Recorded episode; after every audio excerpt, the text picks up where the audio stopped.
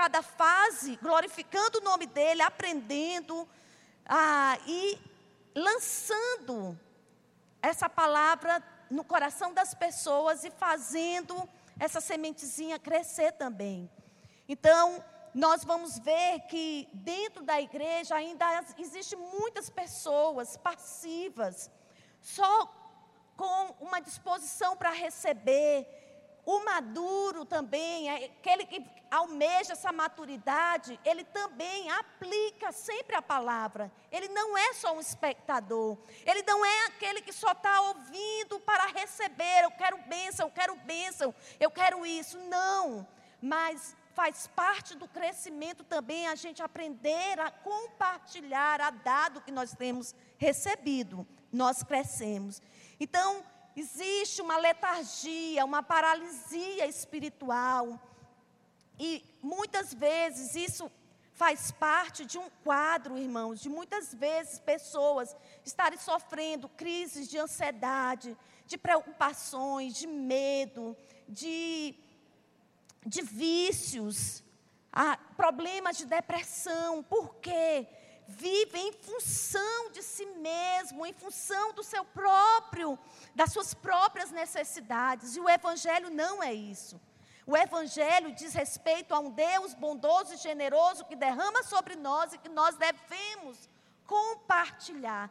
Quanto mais a gente olha para nós, para as nossas lutas, mais a gente vai ser individualista, egoísta, e mais nós vamos sofrer e vamos ter a nossa visão voltada somente para os nossos conflitos e sofrendo as adversidades da vida. Então não é isso que Deus quer. Deus quer uma igreja saudável, forte, que cresce, que estende o reino de Deus, que tem, que se submete a pessoas para aprender delas, que se senta aos pés dos mestres para receber ensinamento, que se sujeita, que se submete a uma liderança, a um pastor. Amém?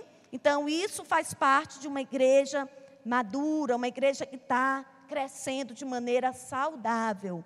Então, por que que muitas vezes existem pessoas que estão ali passivas, pessoas que estão uma letargia espiritual, paralisia espiritual, porque muitos não estão gastando o devido tempo em conhecer a Deus. Nós precisamos, irmãos, entender que a palavra de Deus é a vida que eu preciso para viver nessa terra. Conhecer a Deus é tudo que eu preciso. Porque a partir dele, conhecer a Deus, eu vou conhecer quem eu sou nele. E a partindo daí eu já vou resolver muitos problemas da minha vida. Porque eu não vou ser aquela pessoa, aquela cristã mimizenta. Que está olhando que está sempre choramingando as suas fraquezas, está se olhando no espelho e está dizendo: Eu sou fraca, eu sou isso. Ah, eu não vou dar em nada. Não, quando nós conhecemos a Deus, nós conhecemos a nossa identidade nós vamos conhecer a totalidade do que é ser filho de Deus. Que é ser filho. Então, o pastor Marcelo estava ministrando para nós aqui no, no feriado. E ele estava falando justamente sobre ser filho. O maior título que nós podemos ter é o de filho. Você é filho de Deus e Deus tem prazer em você.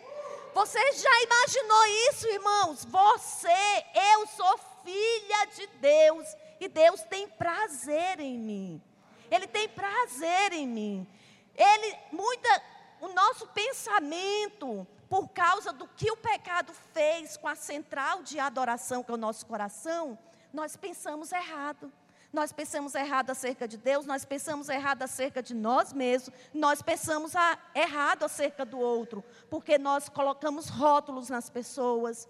E isso levanta barreiras para mim não conhecer a Deus, para mim não conhecer a mim mesmo e nem conhecer o outro. Por quê? Por causa dos sofismas que a gente alimenta na nossa mente por não conhecer aquele que sabe todas as coisas.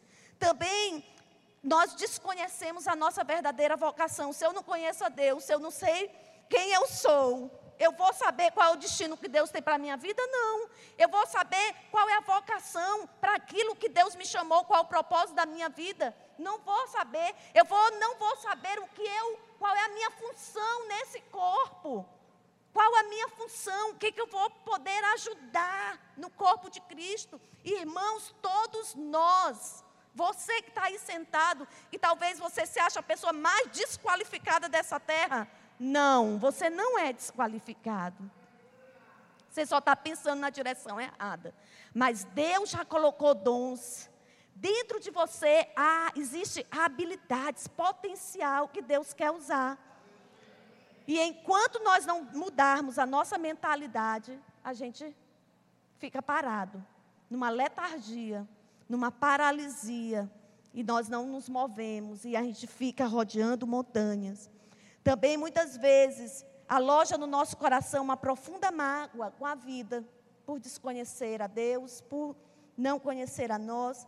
Possuímos, possuem experiência extremamente superficial do novo nascimento e também vive aprisionado, muitas vezes em pecados na área da imoralidade sexual.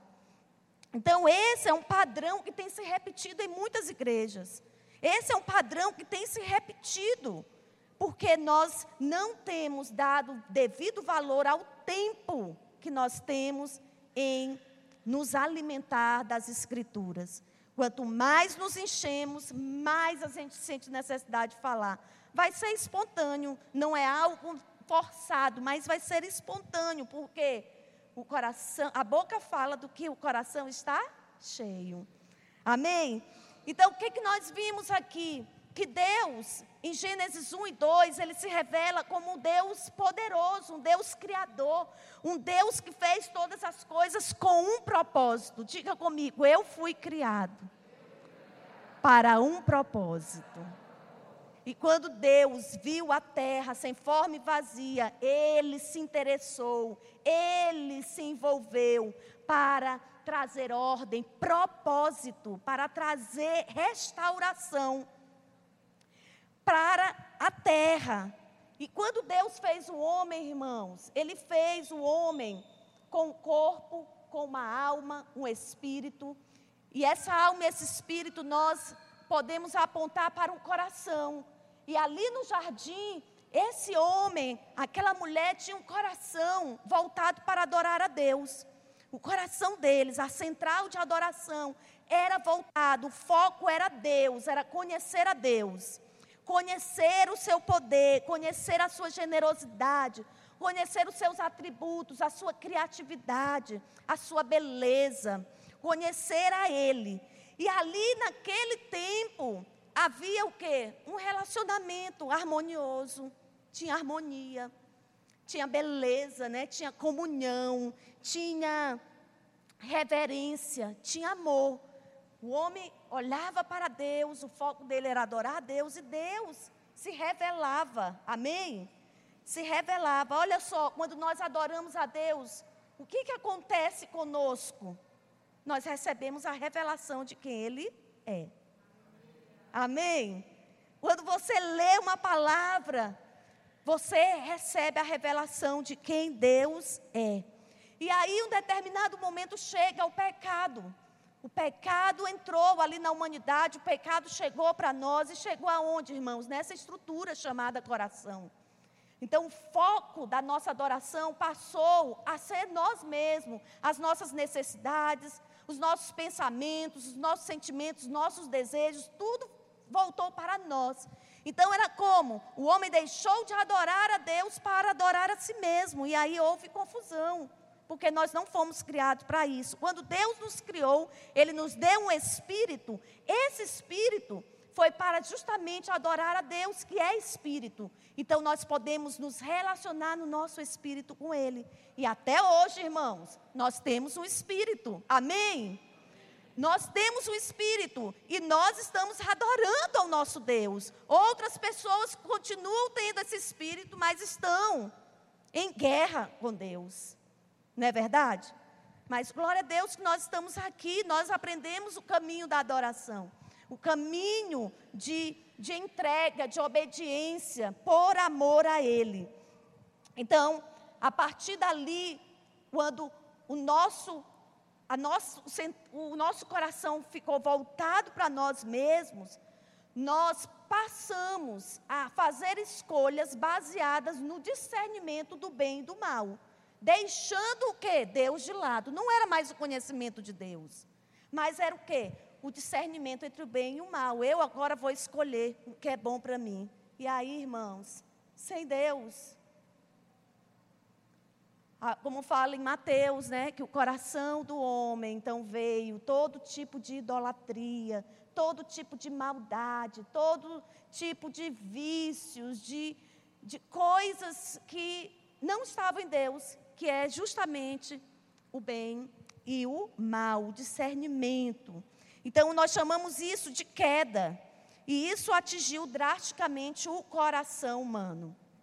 Nós passamos a ser idólatras, idólatras dos nossos desejos, sentimentos, a, de tudo que nós temos vontade.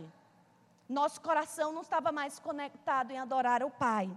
Então, o que foi que Deus fez? Deus viu que isso foi um grande erro do ser humano e o próprio Deus vai atrás do homem.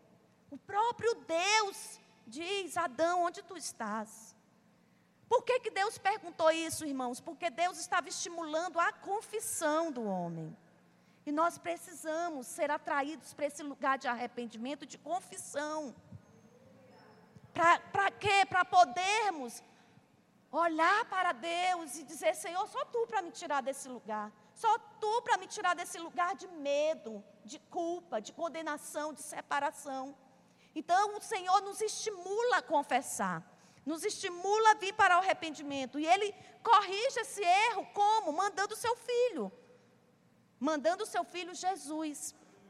Então, o filho Jesus, aquele que veio para mudar a direção do nosso coração. E Jesus, irmãos, ele passa por pelas tentações também que nós passamos. E quando a gente lê Mateus capítulo 4, que fala da tentação de Jesus, a gente vê como Satanás usa as mesmas artimanhas que ele usou lá no Éden com Eva. Nós vemos que ele quer fazer Jesus trocar o foco dele da adoração. E ali em Mateus capítulo 4, Jesus, nós vamos ver antes, Mateus 3, 16, 17 que ele fala assim: sendo Jesus batizado, saiu logo da água, e eis que lhes abriram os céus, e viu o Espírito Santo descendo como pomba, vindo sobre ele. E eis que uma voz do céu dizia: Este é o meu filho amado, em quem me comprazo, ou em quem eu tenho prazer. Irmãos, o Senhor estava afirmando a identidade de Jesus. Ele estava dizendo: Eis aí o meu filho amado, e eu tenho prazer. Jesus já estava com 30 anos de idade, Jesus ainda não tinha começado o ministério dele, Jesus ainda não estava fazendo as obras do reino. Ele estava simplesmente nesse tempo, desde o seu nascimento, ele estava ali conhecendo a Deus na palavra. Ele estava se alimentando do Senhor. Ele estava fortalecendo o seu relacionamento, porque ele sabia qual era o propósito dele na terra. Ele sabia que iria passar por essa tentação ali com Satanás. E quando a gente vai em Mateus capítulo 4, a Bíblia diz que o Espírito Santo de Deus conduz Jesus para ser tentado pelo diabo. E a primeira tentação é exatamente em cima de quê, irmãos? Da identidade de Jesus. Jesus, se tu és filho de Deus, manda que essas pedras se transformem em pães foi exatamente em questionar essa identidade. Então Jesus sabia exatamente quem era o Pai, quem era o Criador, quem era Deus. Ele sabia. E Satanás vai ali e faz aquela pergunta: se tu és filho de Deus. Irmãos, identidade anda lado a lado com destino. Se nós não compreendermos a nossa identidade em Deus, nós não conseguimos chegar ao nosso destino. Nós ficamos perdidos. E ainda tem a presença do inimigo nessa terra, nesse deserto que eu chamo, né? esse deserto que nós estamos aqui peregrinando, mas sabendo que nós temos um destino que é a nossa pátria celestial. E ainda assim, sabemos que Deus tem um povo, uma noiva, que Ele vai arrebatar ao seu trono. Ele vai levar ao seu trono para participar das bodas do Cordeiro. Aleluia! Quantos estão aí se preparando para esse casamento? Essas bodas, né? Esse arrebatamento do Senhor. Então nós precisamos saber eu vou, eu estou aqui, eu estou na minha caminhada com Jesus, eu estou passando por tentações. Muitas vezes caio, mas o cair é do homem, mas o levantar é de Deus. Eu continuo acreditando que eu sou filha de Deus, Deus tem prazer em mim. E Jesus, Deus tinha prazer em Jesus, ainda que ele ainda não estivesse manifestando as obras, o ministério na terra. E às vezes, irmãos, a gente só acha que Deus tem prazer em nós por estarmos fazendo algo. Não, não começa por aí. Quando você está em Cristo Jesus, você é filho de Deus e Ele tem prazer em você, porque você se conectou ao Pai através do crer no Filho de Deus. Então Deus vê, a, a morte do meu filho não foi em vão pela vida da Adriana. Eu vejo Cristo nela. E é isso dá prazer ao coração do Pai porque ele me reconectou à presença de Deus. Então, no capítulo 4, Jesus é tentado e ele diz: Se tu és filho de Deus, ou seja, ele estava levantando uma suspeita no coração de Jesus se ele realmente era filho de Deus, porque em outras palavras ele estava dizendo assim: Ei, Jesus, tu está com fome. E tu tem um problema que você precisa resolver. Tu não é filho de Deus? Irmãos, quantos de nós já passamos certas situações da nossa vida que a gente diz assim, até as, o diabo usa até as pessoas para dizer, rapaz, tu não é filha de Deus, por que, que tu está passando isso? Por que está acontecendo isso? Sim ou não? Quantos aqui já passaram por isso?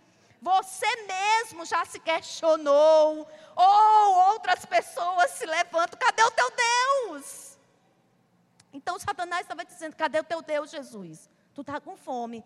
E aí a gente vê a resposta do Senhor. Todas as respostas de Jesus foi trazendo o céu para a terra.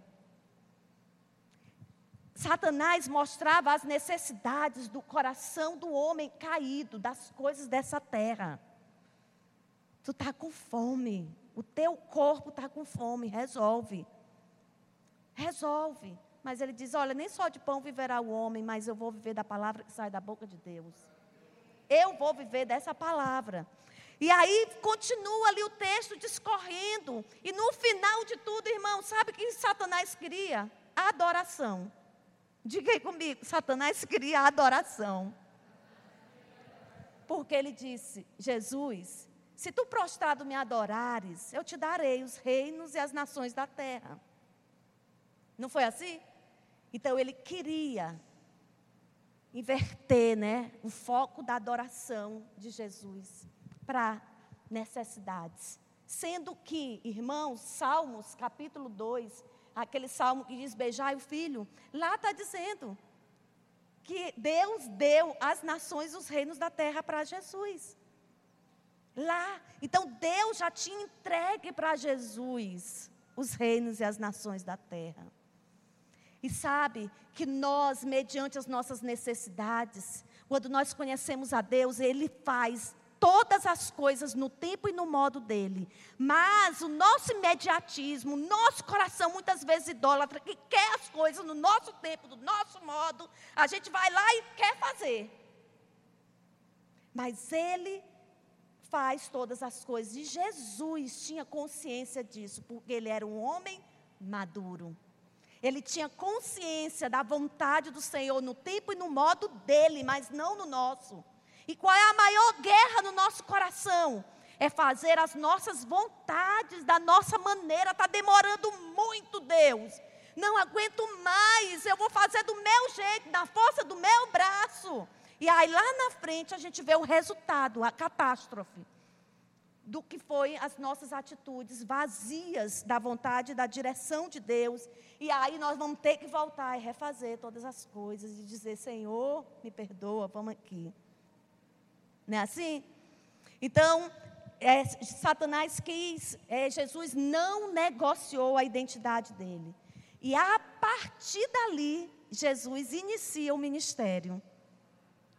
A partir dali, quando Jesus venceu, que foi que Deus fez? Os anjos vieram e serviram. Deve ter vindo pão, aqueles pães maravilhosos. Deve ter vindo assim um banquete para Jesus, croissant, aquele bolo de manteiga lá da boutique café. Gente, o banquete chegou. Os anjos vieram servir a Jesus. Aí abre lá em Mateus 4. Nós vamos ler esse texto rapidinho. Hein? Eu gosto das, das observações ali da pastora Vânia. Olha, gente, não resolva suas carências sozinhos. Mateus 4, de 12, vamos lá. Jesus, porém, ouvindo que João estava preso, então João foi preso, então Jesus voltou para Galiléia. E deixando Nazaré, foi habitar em Cafarnaum, cidade marítima, nos confins de Zabulon e Naftali, para que se cumprisse o que foi dito pelo profeta Isaías. Olha aí, irmãos. O profeta Isaías havia falado: a terra de Zabulon e a terra de Naftali, junto ao caminho do mar, além do Jordão, a Galiléia das nações. O povo que estava assentado em trevas. O povo estava ali na paralisia, o povo estava ali numa letargia. O povo estava assentado em trevas, sobre, tendo o coração sob a direção ali da, da separação de Deus. O povo que estava assentado em trevas viu uma grande luz. Quem é essa luz? Jesus. Lembra lá em Gênesis capítulo 1? A primeira coisa que Deus fez foi acender a luz para ver o tamanho do caos, da desordem que estava na terra. Agora Jesus veio, acende a luz para expor as trevas dos nossos corações, as obras do nosso coração, porque Ele quer restaurar, Ele quer fazer uma coisa nova, Ele quer nos dar uma alegria, um propósito, uma paz que excede a todo entendimento humano. Ele acende a luz aonde? Na central de adoração do nosso coração. Ele acende a luz. Aos que estavam assentados na região e sombra da morte, a luz raiou. Desde então começou a Jesus a pregar e a dizer: Começou o ministério, arrependei-vos, porque é chegado o reino dos céus. E Jesus andando junto ao mar da Galileia, viu a dois irmãos, Simão, chamado Pedro, e André, os quais lançavam as redes ao mar, porque eram pescadores. E Jesus disse o que para eles? Vinde após mim, e eu vos farei pescadores de homens. Vinde após mim, eu vos farei pescadores de homens. Irmão, Jesus chamou pessoas para andar ao lado dele. Jesus chamou homens, pessoas para andar ao lado dele. Para quê? Para que ele pudesse ensinar a respeito de Deus. Na prática, fazendo exatamente o que ele viu o Pai fazer. Ensinando, passou ali três anos e meio da sua vida andando com aqueles discípulos semeando na vida daqueles discípulos, fazendo eles aprenderem pelo exemplo. Então Jesus trazia ele para fazer eles cumprirem o propósito que Deus iria trazer. De quê? Pescadores de homens. Então Jesus entrou na nossa vida e ele nos convida. Olha, eu farei Alisson pescador de homens. Eu farei cada um de vocês como quem? Um pescador de homens. Mas é necessário caminhar com ele. Então Jesus foi um discipulador, Jesus foi um líder, ele foi todos os cinco ministérios: apóstolo, profeta, pastor, mestre, evangelista. Ele foi ali, ele exerceu o, o, os dons, né, a vida que estava sobre a vida dele para treinar pessoas para fazer a mesma coisa que Jesus estava fazendo, estendendo o reino dos céus. Então é quando, irmãos, a gente tem, a gente diz assim: "Ai, agora em Cristo Jesus eu sei para que eu nasci. Ah, eu sei que eu vou morrer fazendo isso aqui para Deus. Sim ou não? Quantos de vocês tem essa certeza dentro de si. Gente, eu nasci para adorar a Deus, eu nasci para ser um pastor, para ser alguém relevante nessa terra, eu nasci para ser um evangelista, eu nasci para atrair pessoas, sim ou não? Eu nasci para isso. E a Bíblia fala de cinco níveis de revelação e de crescimento. Fala dos bebês espirituais, Hebreus 5,13 Rapidinho, vamos ler alguns versículos. Hebreus 5,13 diz: Ora, todo aquele que se alimenta de leite é inexperiente na palavra de justiça, porque é criança. Então, essa é a fase, irmãos, do novo convertido, daquele que está conhecendo a Jesus. E ele é inexperiente. Como que ele vai aprender? Com alguém que está ensinando, com alguém que está andando com ele. Então, se você está aqui essa noite, não tem um discipulador, ainda não está dentro de uma célula, por favor, corra, procure. É necessário para a gente crescer, ter alguém semeando a nossa vida. Eu vejo ali na nossa equipe que tem pessoas famintas e sedentas, e às vezes o discipulador não está fazendo muito o trabalho né, ali de ensinar. E aquela pessoa vem, pastora, eu quero mais de Deus, eu quero mais de Deus. Eu vejo ali o coração de alguns tão faminto e sedento por Jesus. Então nós precisamos. Não que nós vamos depender totalmente dessas pessoas. Não, nós precisamos ter o nosso compromisso, porque a Bíblia também fala em 1 Pedro 2,2. Ele fala assim: desejai ardentemente, como crianças recém-nascidos, genuíno leite espiritual, para que por ele seja dado crescimento para a salvação. Então, é minha obrigação ter fome e sede pela palavra. Amém? Agora, também é importante que eu tenha pessoas na minha vida para explicar. Porque senão, a gente muitas vezes começa a fazer, né, surgir as seitas e as heresias. Porque a gente quer aprender só, e não é assim. A gente precisa de ter alguém para nos ensinar. Então, nós precisamos desejar a palavra de Deus como esse leitinho, fome pela palavra de Deus para conhecê-lo. Também tem o nível das crianças que necessitam pão. Então a gente sabe que o bebezinho, depois do tempo ali do leite, a mãe e o pai vai acrescentar uma comidinha mais sólida. Não é verdade? uma sopinha, uma verdurinha, uma frutinha. Então a gente vai, isso é o que? O crescimento.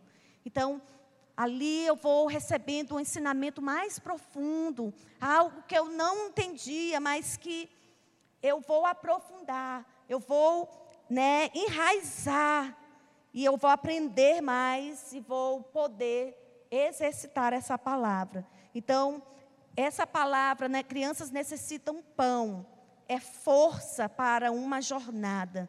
O discípulo que é discípulo, irmãos, ele nunca deixa, ele nunca para de tomar o leite, mas o pão e a carne são acrescidos à dieta. Ou seja, esse leite é desejar ardentemente no coração essa fome, essa sede.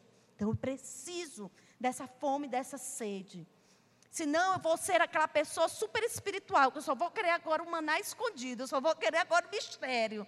E nunca mais vou querer saber ali daqueles princípios elementares, né, o básico. Então eu vou precisar sim conhecer, até para ensinar o outro. Eu vou precisar meditar de tempos em tempos para estar ali experimentando, né, mais de Deus. Fala também dos jovens que se alimentam da carne, que é um alimento sólido. Então, o jovem não precisa mais ali do leitinho, do, do leite da mãe, né? Mas ele precisa do alimento sólido. Sólido. E ele fala que é uma palavra específica para um tempo estabelecido. E eu coloquei o versículo de 1 Coríntios, capítulo 10, versos 3, que foi um tempo de uma jornada em que o povo estava atravessando o deserto. E eles precisavam receber a revelação de quem Deus era e dos milagres que ele estava fazendo naquele tempo.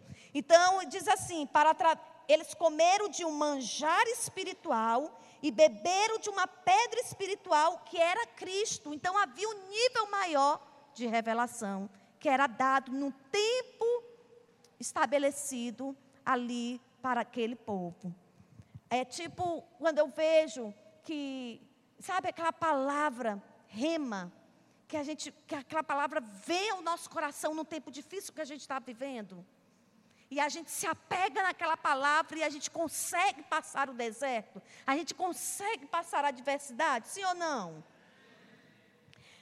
A quarta fase é a fase adulta, é a fase da maturidade, que se alimenta de um sustento forte. Hebreus 5,14 diz: mas o alimento sólido é para os adultos, para aqueles que pela prática, diga comigo, prática, têm as suas faculdades exercitadas para discernir não somente o bem, mas também o mal.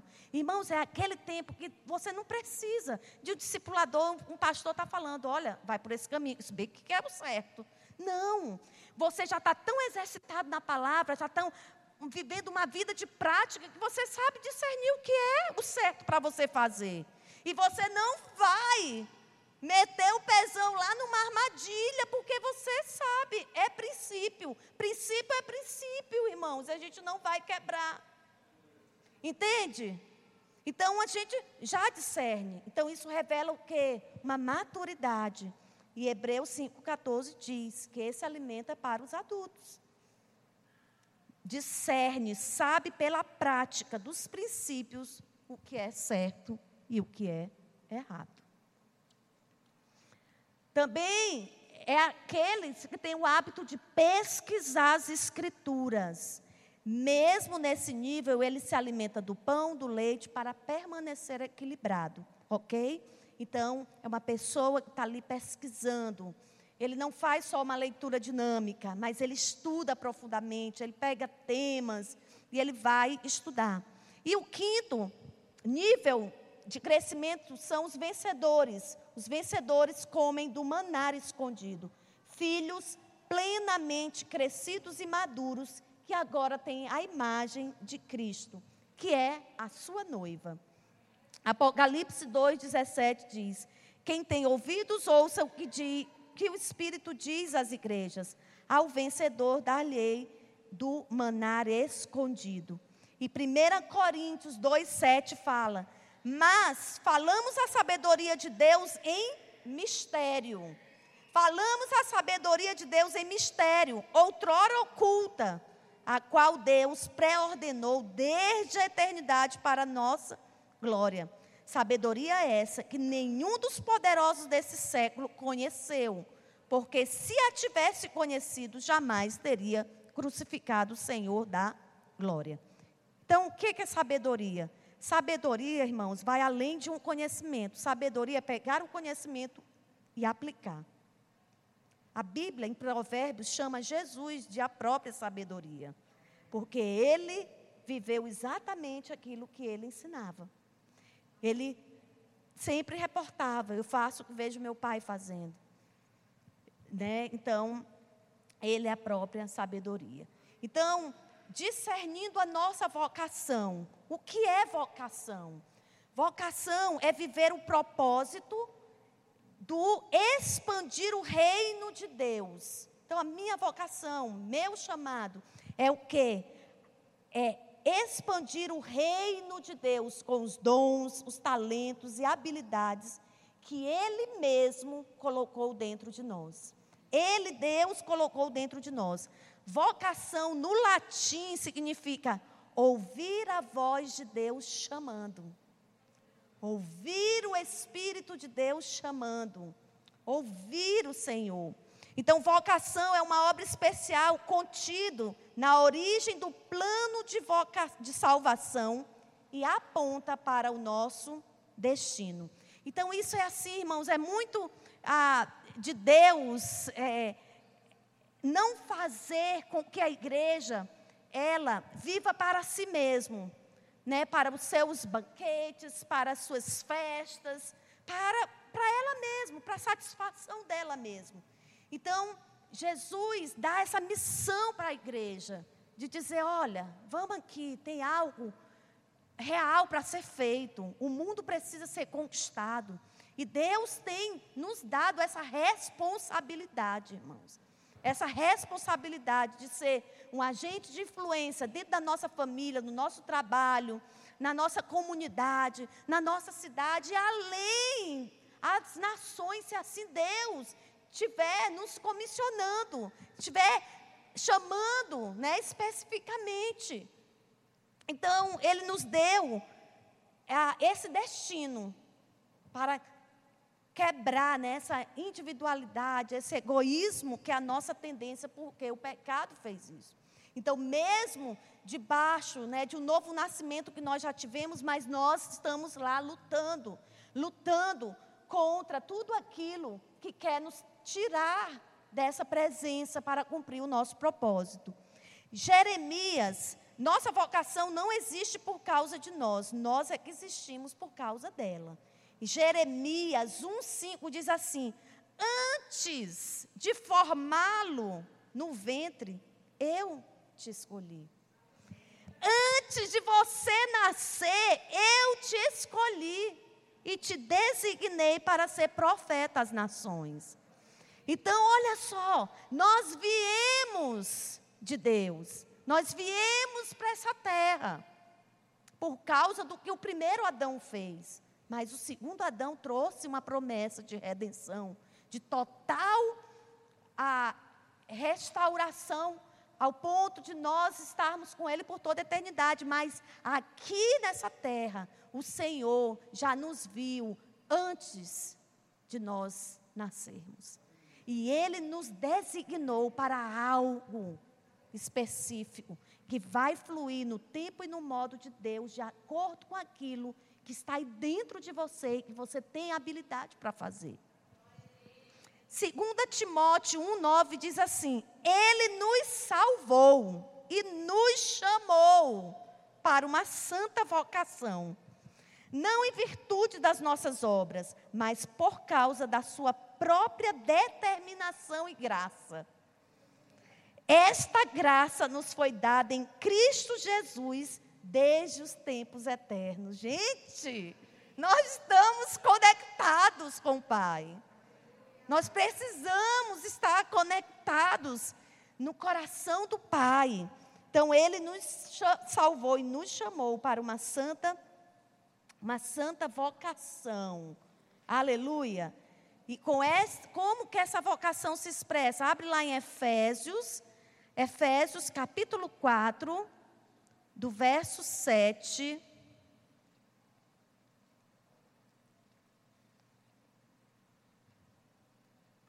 Efésios 4, do 7, a partir do verso 7. Mas a graça foi dada a cada um de nós, segundo a medida do dom de Cristo. Amém? Uma medida foi dada a cada um de nós. Amém? Você tem uma medida aí? Amém. Amém. Pelo que diz: subindo ao alto, levou cativeiro, cativo o cativeiro e deu dons aos homens. Ora, isso ele subiu, que é senão que também antes tenha, tinha descido às partes mais baixas da terra. Aquele que desceu é também o mesmo que subiu acima de todos os céus para cumprir todas as coisas.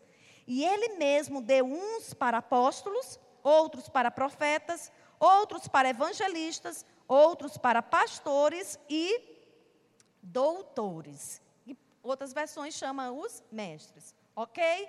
Então eu vou ensinar para vocês a, o a mão, né? Com os cinco ministérios, os dedinhos. Certo? Vocês sabem aí? Sabe dessa, dessa dica?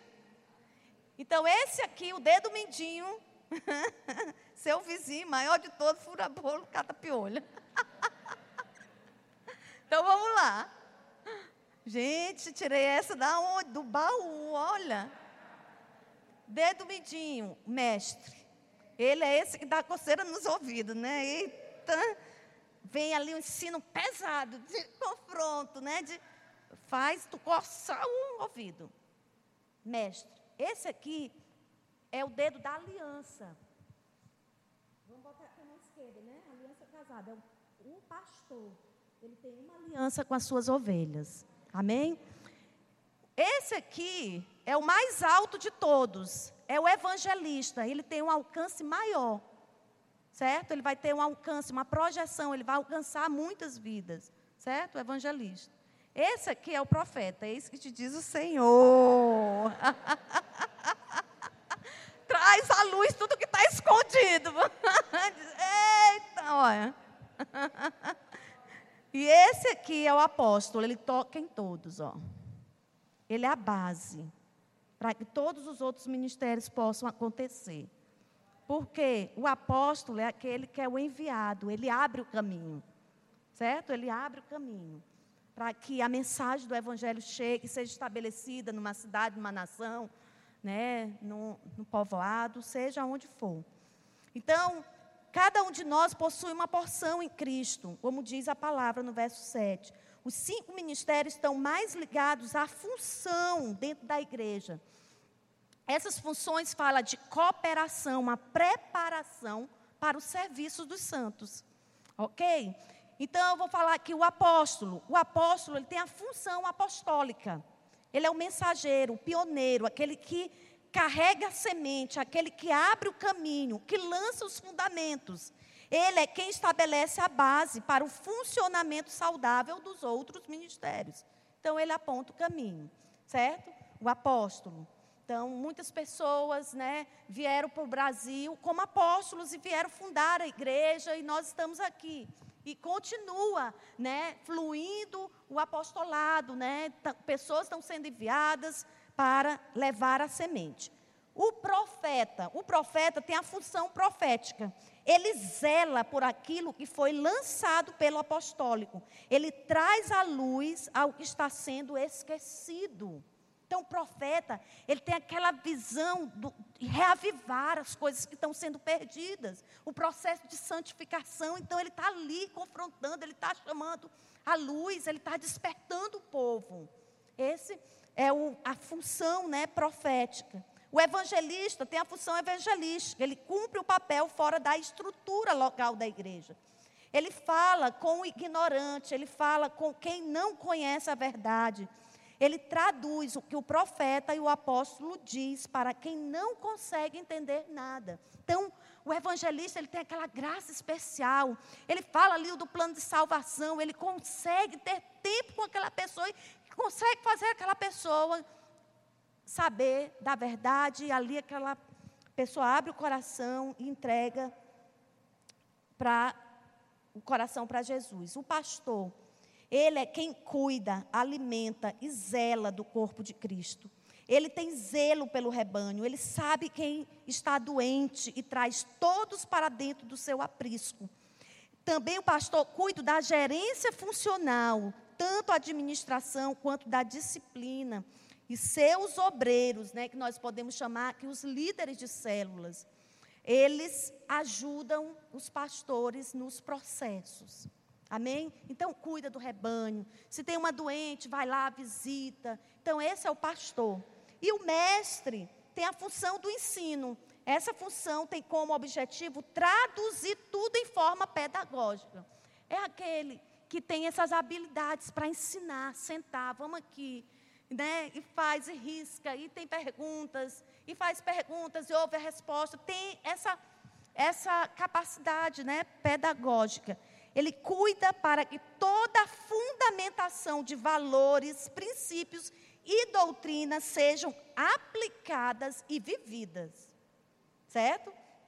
o mestre, ele é o guardião da semente apostólica.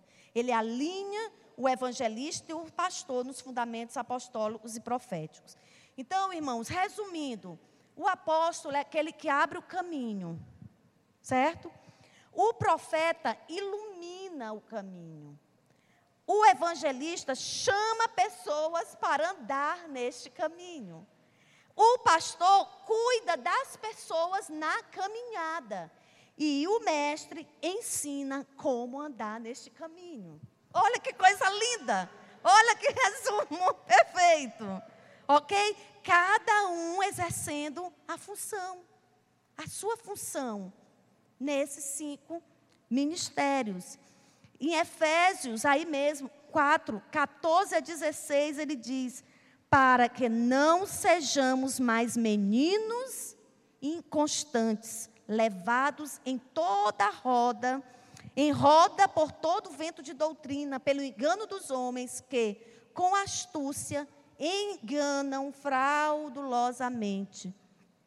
Antes, seguindo a verdade em amor, cresçamos em tudo naquele que é o cabeça, Cristo, do qual todo o corpo, bem ajustado e ligado pelo auxílio de todas as juntas, segundo a justa operação de cada parte, faz o aumento do corpo para sua edificação em amor. Gente, que perfeito, Deus é perfeito. Ele fez a igreja e ele diz: Olha, eu quero que isso aqui funcione de uma maneira ajustada, de uma maneira, né, cada um andando na sua medida que foi derramada sobre você, cada um fazendo o que precisa ser, ser feito para estender o reino, para que esse reino seja conhecido. Então, o nosso alvo é o que? Atingir a medida da plenitude de Cristo. Efésios 4, verso 13. Até que todos chegamos, cheguemos à unidade da fé e ao conhecimento do Filho de Deus, a varão perfeito, à medida da estatura completa de Cristo. Então, o nosso alvo é chegar nessa unidade da fé unidade da fé. Conhecimento do filho, a varão perfeito, né? Esse perfeito fala de que varão maduro, exercitado e discerne, né, o bem e o mal. E o último versículo, Filipenses capítulo 1, para a gente encerrar, que já deu nove horas. Gente, eu amo ensinar. oh, Jesus, é bom demais. Filipenses 1, de 20 a 21, diz assim: Segundo a minha intensa expectativa e esperança de que em nada serei confundido, antes, com toda a confiança, Cristo será, tanto agora como sempre, engrandecido no meu corpo, seja pela vida, seja pela morte, porque para mim o viver é Cristo e o morrer é ganho. Ou seja, irmão, no final de tudo, viver é Cristo. Viver é isso que a gente faz. É por Ele, é para Ele, é por meio dEle. É tudo, começa nele, termina nele. Amém? Então, viver é Cristo significa que tudo que estivermos vivendo e tudo que estivermos fazendo deve manifestar as virtudes os valores de Cristo de maneira visível. Então, não é só o espiritual, é viver e manifestar né, os atributos do coração dele. Filipenses 3, 13 e 14. Só mais esse e terminarei. Filipenses 3, 13. Irmãos, quanto a mim, não julgo que eu haja alcançado, mas uma coisa faço. E é que, esquecendo-me das coisas que para trás ficam e avançando para as que estão diante de mim, prossigo para o alvo pelo prêmio da soberana vocação de Deus em Cristo Jesus. Olha, igreja, não olha para trás as armadilhas que você caiu, as coisas erradas que você fez, sabe? Não deixe isso te acusar. Conhece a Deus, conhece a sua identidade em Cristo Jesus e caminha. Fala aqui como o apóstolo, ele diz o quê? Que não vou olhar para trás, mas vou prosseguir para o prêmio da minha soberana vocação. Qual o nosso prêmio, irmãos? Ser levados para Ele, sermos arrebatados, esse é o nosso prêmio de fazer parte dessa noiva que vai ser levada para Ele. Amém? Então, maturidade é uma consciência formada a partir do que Deus diz, quem eu sou, por meio do conhecimento que eu tenho dele. Amém? Então, vamos ficar em pé, vamos orar, pedir para o Senhor: meu Deus, eu quero crescer.